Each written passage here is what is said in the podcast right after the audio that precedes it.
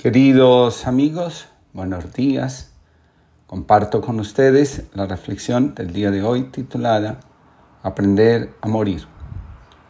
La muerte es el paso que nos saca de todo egocentrismo y nos conduce hacia la autotrascendencia.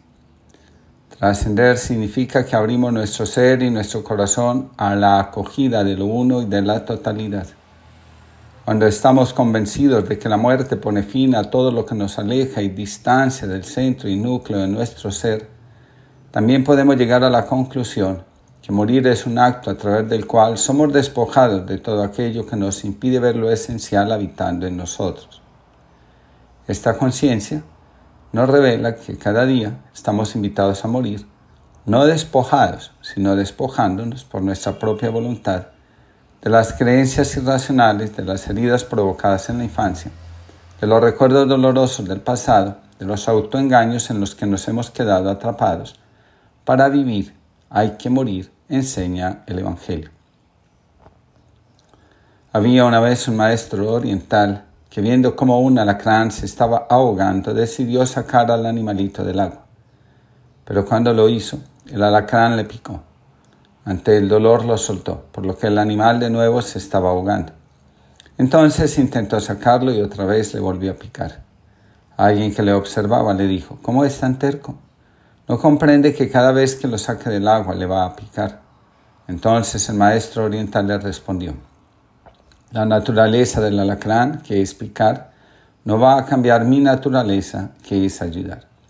Entonces sacó al animalito del agua con la ayuda de una hoja añadió el maestro. Nuestro egoísmo nos empuja a querer ayudar a los demás sin tener en cuenta su naturaleza y a veces su deseo de ser ayudado. De esta forma, terminamos lastimados. Cuando aprendemos cómo brindar la ayuda que el otro necesita y actuar frente a él según su naturaleza, ya no estamos siendo egoístas, sino servidores. Para lograrlo, hay que saber morir al ego. Las ideas que nos hacemos sobre la muerte condicionan la forma como abordamos la vida, las relaciones, el sentido y propósito de nuestra existencia. Existen imágenes de la muerte que infunden angustia, otras en cambio llenan el alma de esperanza y consuelo. El objetivo de nuestra existencia no es la muerte, sino alcanzar la vida eterna. Muere el cuerpo, el alma, que por naturaleza es divina, permanece y continúa su camino. La muerte física es necesaria se alcanza en un momento determinado de la existencia. La vida continúa. Las imágenes sobre la muerte sirven para interpelar el alma e invitar a la reflexión sobre el cuidado que damos a ésta y la forma como estamos vinculados con ella. El anhelo del alma necesariamente no es colmado por la muerte física. Quien ha llevado una vida carente de sentido, vacío, es como la semilla que nunca se abre y por esa razón no deja que brote la planta que lleva dentro. Escribe Ansel Grun. En la tradición cristiana disponemos de numerosas imágenes que nos muestran qué es lo que nos aguarda en la muerte. Pero también somos conscientes de que no se trata más que de imágenes.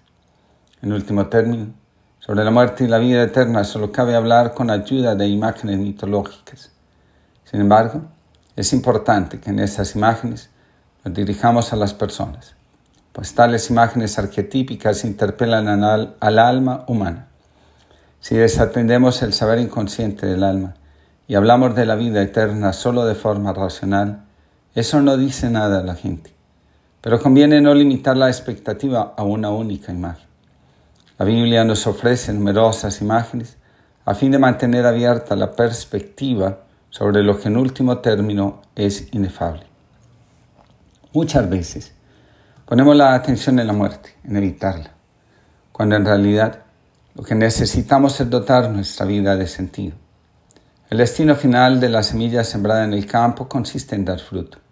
Si la semilla no se abre y da el fruto que se espera de ella, habrá sido estéril y terminará convertida en abono para la tierra o como alimento para algún ave que sintiendo hambre escarbe en la tierra y encuentre lo que momentáneamente calme su necesidad mientras que para la filosofía la característica principal del alma es la inmortalidad.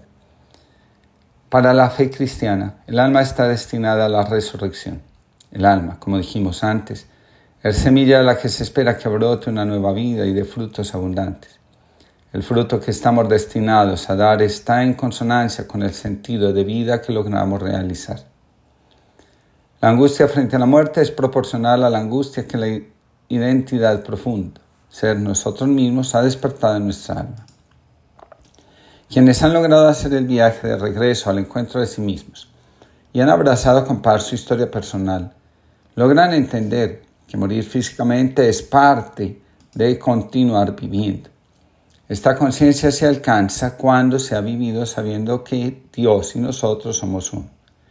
Esta experiencia solo la puede proporcionar la religión, porque el objetivo final de la religión es hacer posible la experiencia de presencia y encuentro entre la divinidad y nosotros. La religión se pervierte cuando se convierte en un conjunto de normas, prácticas y ritos que terminan realizándose más para la buena conciencia del sistema que como alimento verdadero para el alma. Ángel Benítez Donoso escribe, no sé cómo será ese misterioso último instante en el que uno parece pasar sin más de la vida a la muerte. No vivo con miedo, ni mucho menos, pero reconozco en mí algo de morbosa curiosidad al pensar en ese momento en el que llegada la hora toca partir. Porque si aunque el mundo parezca a veces querer ocultárnoslo, la muerte forma parte de la vida. No sé cómo será, pero sí sé que no será un fracaso. Morir no es perder el juego de la vida. Morir no es caer en la batalla. Morir tampoco es el único argumento de la obra. Pero por muy asumido que lo crea tener la muerte, siendo, sigue clavado su aguijón cada vez que ve oírse a un ser querido. Qué fácil es saber las cosas y qué difícil es vivirlas, porque sé que morir es parte de mi condición de criatura, como también lo es equivocarme o ser incapaz de hacer ciertas cosas.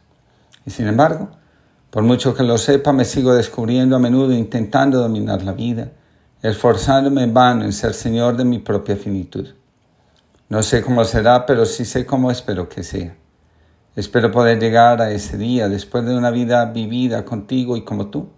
Haber vivido contigo en lo oculto, donde aparentemente no pasa nada, confiando en que el rey también brota, aunque nadie se dé cuenta.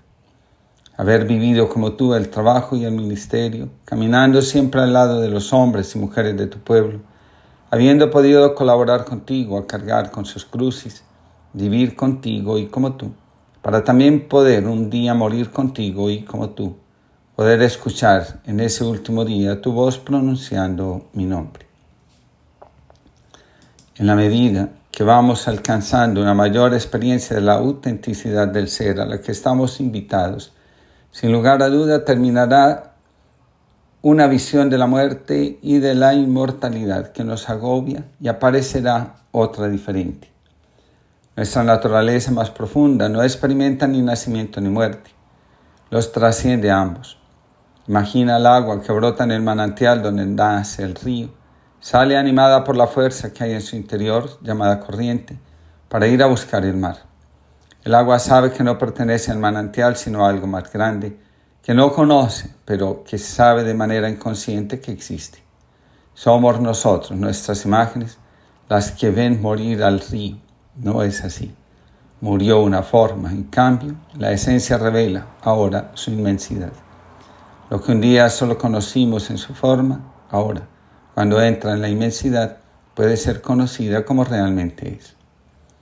Apareciste cuando el alma no tenía prisa ni de llegar, ni de crecer, ni de morir.